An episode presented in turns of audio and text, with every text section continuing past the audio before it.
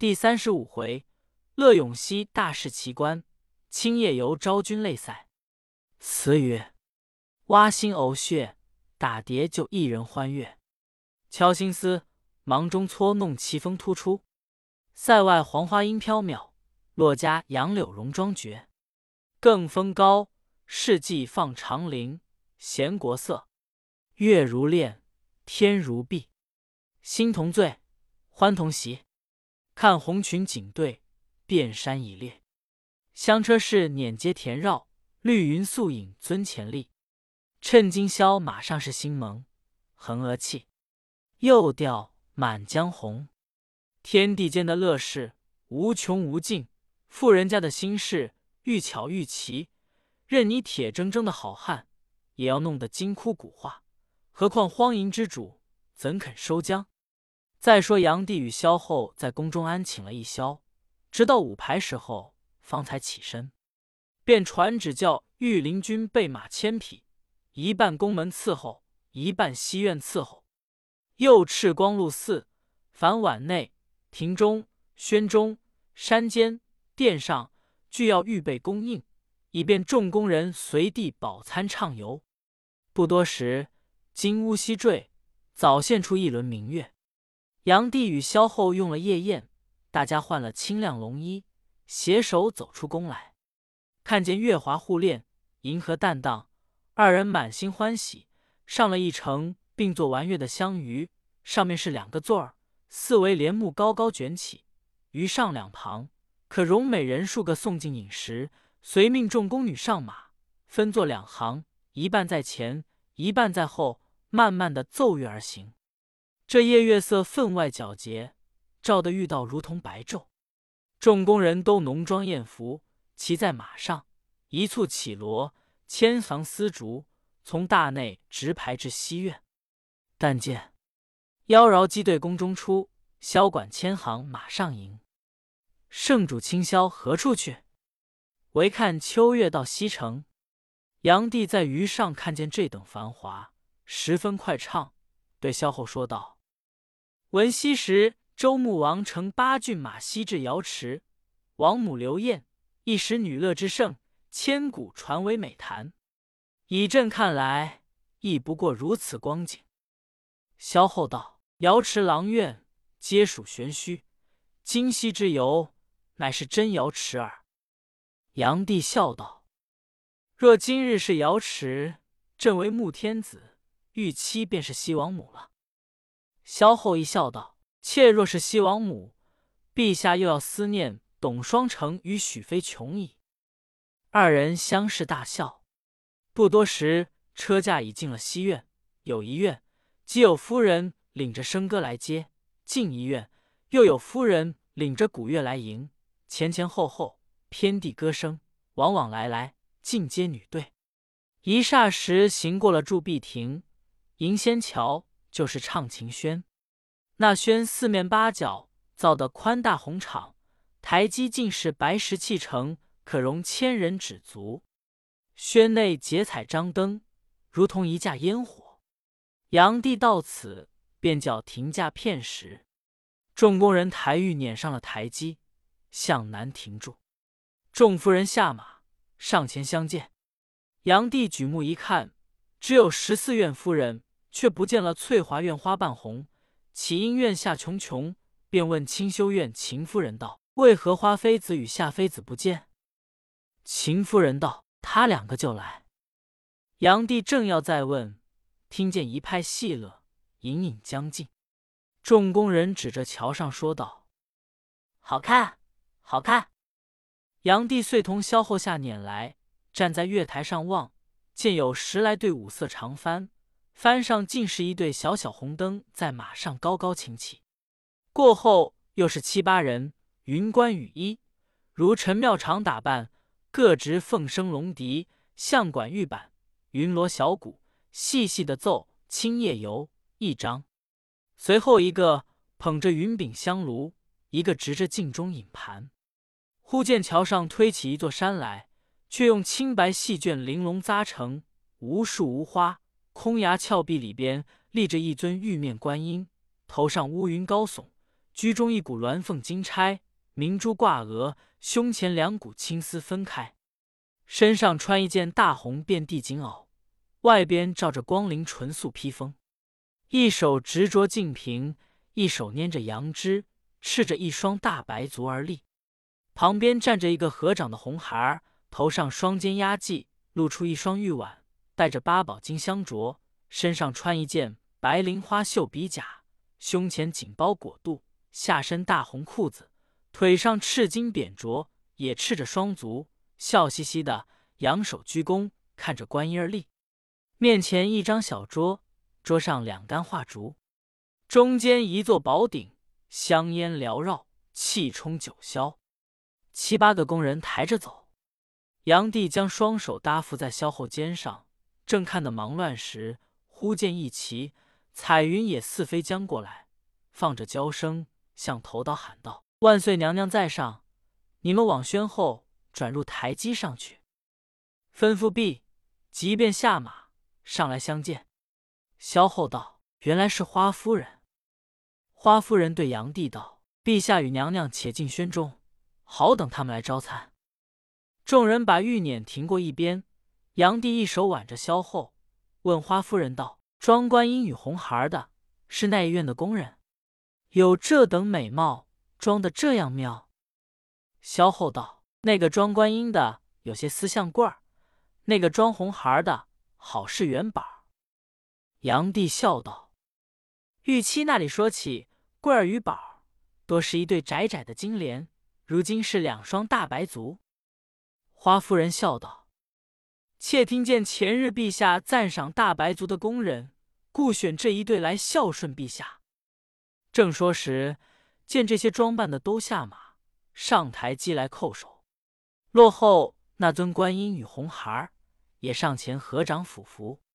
杨帝搀起，仔细一认，果是朱贵儿与元宝，大笑道：“玉器眼力不差。”正是他们两个，但是这双足怎样弄大的？桂儿敲起一足来，杨帝扯来细看，却用白绫做成，十个脚趾，月下看去，如同天生就的。杨帝笑道：“真匪夷所思。”萧后平息醉喜宝，见他装了红孩儿，便扯他近身抚摸他雪白双臂，冻得冰冷，便说道：“愿中风露厉害。”你们快去换装了吧。杨帝亦对朱贵儿道：“你也身上单薄。”便伸手向他衣袖里来。那小的贵儿臂上刀痕尚未痊愈，见杨帝手进袖中，忙把身子一闪。杨帝早摸着玉腕上用纸包裹，便问贵儿道：“臂上为什么？”贵儿一眼看着萧后，笑而不言。杨帝是乖人，见这光景，便缩手不去再问。又听见左右报道，又有好看的来了。杨帝忙同萧后出轩，望见桥上有几对小旗标枪在前引着，马上十来个盘头蛮妇，都是短衣窄袖，也有弹筝的，也有抱月琴的。那个花腔小鼓卖弄风骚，这个轻敲象板声清韵咽。后边就是两对盘头女子，四面琵琶。在马上随弹随唱，拥着一个昭君，头上锦尾双束，金丝扎额，貂套环围，身上穿着一件五彩舞衣，手中也抱着一面琵琶。正看时，只见夏夫人上来相见。杨帝问夏夫人道：“那个装昭君的可是薛眼儿？”夏夫人答道：“正是。”遂把手指着四个弹琵琶的道：“那个是韩俊娥。”那个是咬娘，那个是妥娘，那个是哑娘。陛下还是叫他们上台来唱曲，还是先叫他们下面跑马？杨帝笑道：“他们只好是这等平稳的走，哪里晓得跑什么马？”梁夫人道：“这几个多是薛眼的徒弟，闲着在院中牵着御厩中的马，时常试演。”樊夫人道：“第二个。”就要算元宝跑得好。此时宝儿、贵儿多改了工装，站在旁边。萧后笑对宝儿道：“既是你会跑，何不也下去试一试？”杨帝拍手道：“妙极妙极！朕前日差裴举与西域胡人换得一匹名马，神骏异常，正好他骑，不知可曾牵来？”左右禀道：“已备在这里伺候。”炀帝道：“好，快快牵来。”左右忙把一匹乌骓马带到面前。宝儿憨憨的笑道：“贱妾若跑得不好，陛下与娘娘、夫人不要见笑。”遂把凤头弓鞋紧兜了一兜，腰间又添束上一条鸾带，走到马前，将一只白雪般的纤手扶住金鞍，右手挽着丝边，也不踏蹬，轻轻把身往上一耸，不知不觉早骑在马上。杨帝看了，喜道：“这个上马式就好极了。”夏夫人下去传谕他们，先跑了马，然后上台来唱曲。杨帝叫手下将龙凤交椅移来，与萧后沿边坐下，众夫人亦坐列两旁。元宝骑着马如飞跑去，接着众人者转身扬鞭领头，带着马上奏乐的一般宫女穿林绕树，盘旋漫游。杨帝听了，便道：“这又奇了，他们唱的不是？”朕的青叶游词是什么曲？这般好听。沙夫人道：“这是夏夫人要他们庄昭君出塞，连夜自制了塞外曲，教熟了他们，故此好听。”杨帝也没工夫回答，伸出两指，只顾向空中乱圈。正说时，只见一二十骑宫女不分队伍，如烟云四起，红的、青的、白的、黄的。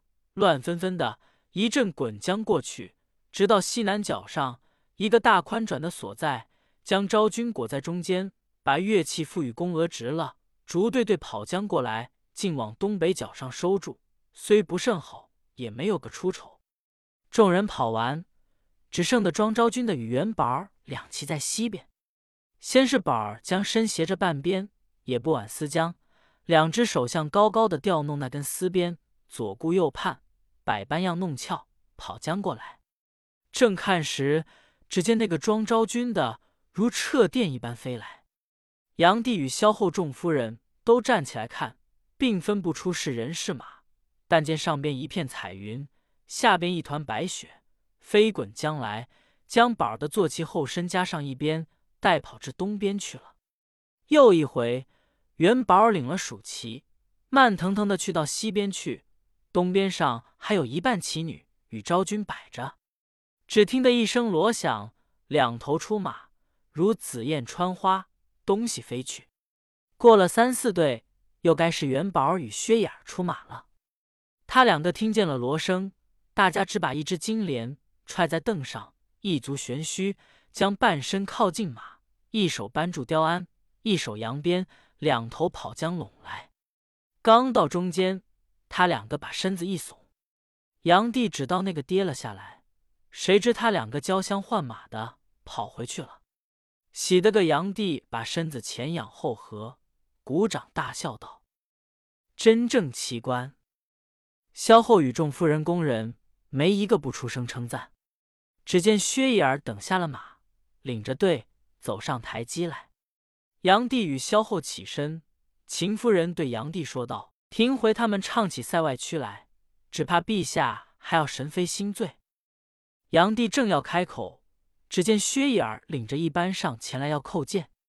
杨帝一头摇手，忙扯薛姨儿近身，见他打扮的俨然是个绝妙的昭君，便把一双玉手扶住薛姨儿的身子，低低叫道：“好好眼儿，朕那里晓得你有这样绝技在身，若不是娘娘来游，就一千年也不晓得。”好像两张嘴竟要合作一处的光景，便在内相手里取自己一柄灰金弓扇，扇上一个玉兔扇坠，赐予野儿。野儿谢恩收了。萧后道：“怎不见元宝儿？”杨夫人指道：“在娘娘身后躲着。”萧后调转身来笑问道：“你学了几时？就这样跑得纯熟的紧，也该赏劳些才是。”炀帝听见，笑说道：“不是朕有厚薄，叫朕把什么赐你？也罢，待朕与娘娘借一剑来。”萧后见说，忙向头上拔下一只龙头金簪来，递与杨帝。杨帝即赐与宝儿。宝儿偏不向杨帝谢恩，反调转身来要对萧后谢恩。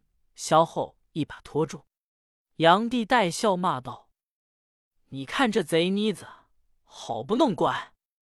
薛姨儿与众夫人正要取琵琶来唱曲，杨帝道：“这且慢，叫内相取妆花绒锦毯铺在轩内，用绣墩矮桌，席地设宴。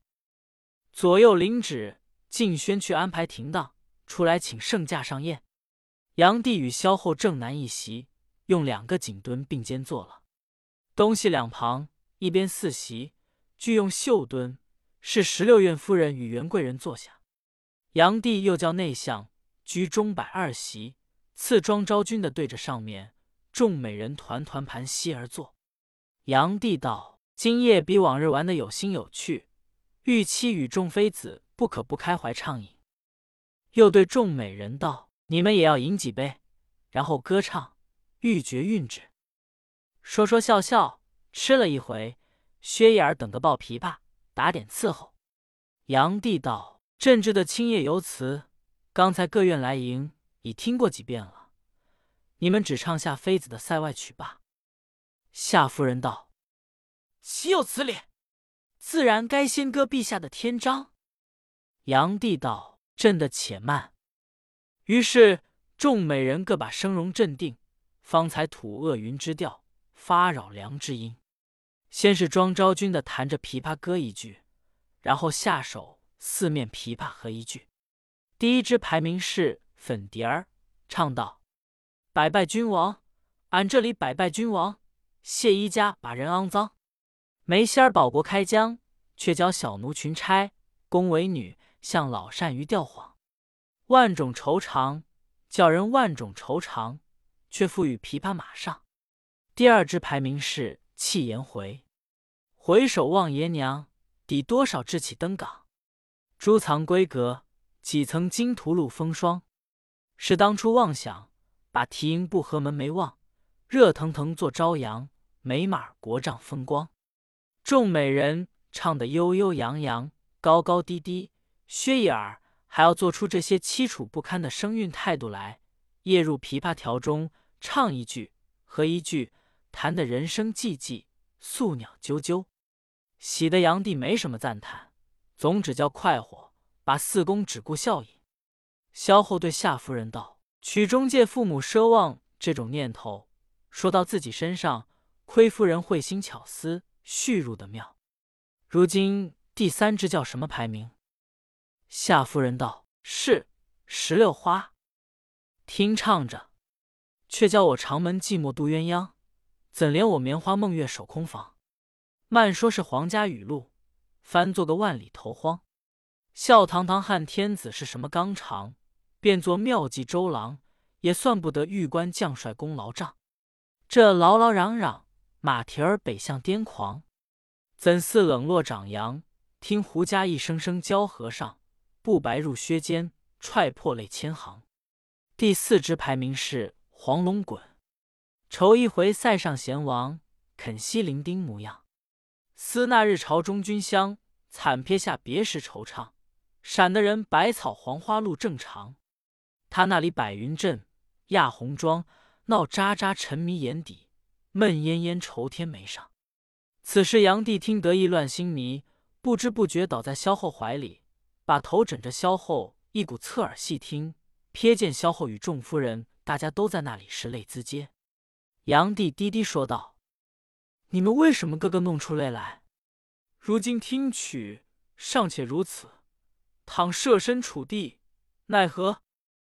萧后道：“陛下前日为死了一个侯妃子，把一个廷臣问罪赐死，不要说是国色娇娃，就是平常宫人，也不轻易割舍他去与别人受用。”杨帝摇着手道：“晋升，且听他唱。排名是小桃红。”到家乡指梦中，见君王指梦中。明日里挨到穹庐，料到今生怎的归往？情暗暗拨乱宫商，情暗暗拨乱宫商，姻缘谁信这三声仗？但愿和亲保太平永享。”尾声。修煞汉庭君何相？王把妻奴报亲瞻帐。怎比得大黄随？威名万载扬。一会儿，五面琵琶弹得滚圆的，如风吹野马，杀鸡城中叮乱响，霎时收住。炀帝坐起身来，对夏夫人道：“妙极妙极！一篇文字，直到结尾，皆出张纸，欲见妃子聪明有才。”夏夫人道：“此乃离比村歌，怎当陛下过誉？”萧后道：“曲中描写是由下不能赞一词的了，更亏这几个习学的，一夜里就弄得这样出神入化，使人听之欲见陛下情深，陛下不可不讲劳之。”炀帝道：“这个自然都在朕心窝里。”元宝斜着眼对炀帝笑道：“在陛下心窝里那单儿。”炀帝带笑骂道。贼肉不要慌，停回百步。你众夫人齐笑起身，把扮演的服饰卸下，改了宫装，仍旧坐下，接过戏乐来，要奏青夜游词。炀帝忙摇手道：“古人云，观止矣，虽有他乐，朕不敢情矣。你们取大杯来，畅饮几杯。”萧后道：“月已西坠，我们也好行动行动。”回宫去了。炀帝吩咐内相，在排宴在万花楼，众宫人不论马上步行，尽要葛置红灯一盏，分为两队，一队随娘娘于山前行，一队随朕游山后行，都转到万花楼赴宴，然后回宫。吩咐毕，不上一个时辰，只见外边万盏红灯，如星移斗转，乱落街前，火树银花。光分璀璨，炀帝与萧后出轩来，二人各上了一个玉辇。众夫人与贵人美人一个徐徐上马，约行了礼许。萧后在辇中转身一望，只见众夫人与众美人都在眼前。萧后忙叫停住了辇，对众美人道：“众夫人随着我走也罢了，你们还该傍着万岁的玉辇而行，为何都拥着我来？”万岁见你们一个不去随侍，不说你们的差，反倒是我的缘故了。快去赶上，不要惹他兴起起来。众夫人齐声道：“娘娘说的是。”众美人游上岩崖，当不起萧后再次催促，众美人只得兜转马头来赶炀帝。石阳帝众内相拥着由山后而行，见夫人美人俱随着萧后去了。他是极肯在妇人面上细心体贴的，见他们不来，小的恐怕萧后见怪，不得已随去，就要合在一块的，便不放在心上，只是坐在辇上有些不耐烦，便下辇换着马绕山径而走。只见山腰里一骑红灯冲将过来，杨帝看时，见是妥娘，妥娘忙要下马，杨帝就止住了，执手问道。你这小油嘴，在那里做贼？妥娘答：“贼是没处坐，妾因风露寒冷，身上单薄，不比别个有人见怜，故此回院，加上些衣服赶来。”炀帝带笑骂道：“怪有嘴！朕那处不痛热你们，却这等说。”妥娘笑答道：“妾因刚才宝儿说，陛下抚摸贵儿身上，百般怜惜。”故此，妾取笑陛下，幸勿见罪。不知娘娘与众夫人如今往何处去了？炀帝道：“你不要管，同我走就是。朕还有话要问你。”于是两骑马并辔而行。炀帝道：“朕问你，贵儿臂上为什么扎缚着？”妥娘答道：“他的腕上为着陛下。难道陛下还不晓得？”反要问起妾来，炀帝见说，吃了一惊，问道：“朕那里晓得？为着朕甚来？”妥娘道：“且不说，陛下自去问贵儿便知。”炀帝道：“你若不快快说出，朕就恼你。”妥娘没奈何，只得将杨帝头疼染科。贵儿着急悲哀，妾等众人对天祷告。贵儿割下一块肉来，私下在药中煎好，与陛下服浴。话未说完，听见后边七八骑执着灯儿赶来。杨帝瞥转头一看，却是韩俊娥一般美人，便道：“你们为什么又赶来？”薛眼笑道：“娘娘恐怕陛下冷静，故此赶妾等来护驾。”朱贵儿气。呼吁吁的道：“我说，陛下必往山后小路而行，不打大路上去的。这些蛮婆偏不肯依，叫人跑却许多往路。”元宝在马上笑道：“那个胖丫头被我捉弄死了。”杨帝道：“既如此，你们往头里走。”一头吩咐，一手搭着棍儿的马道：“你跑不动。”且缓一回，同我走。众美人见说，把棍儿撇下，纵马向前去了。杨帝见众美人离了一箭之地，便把坐骑收紧棍儿身旁，低低的说道：“你快坐在朕马上来，朕有话要对你说。”贵儿把身子离鞍一侧，杨帝双手把他一提，提过马上，对面坐了。桂儿把丝缰丢与工人接了，杨帝搂住了桂儿的粉颈。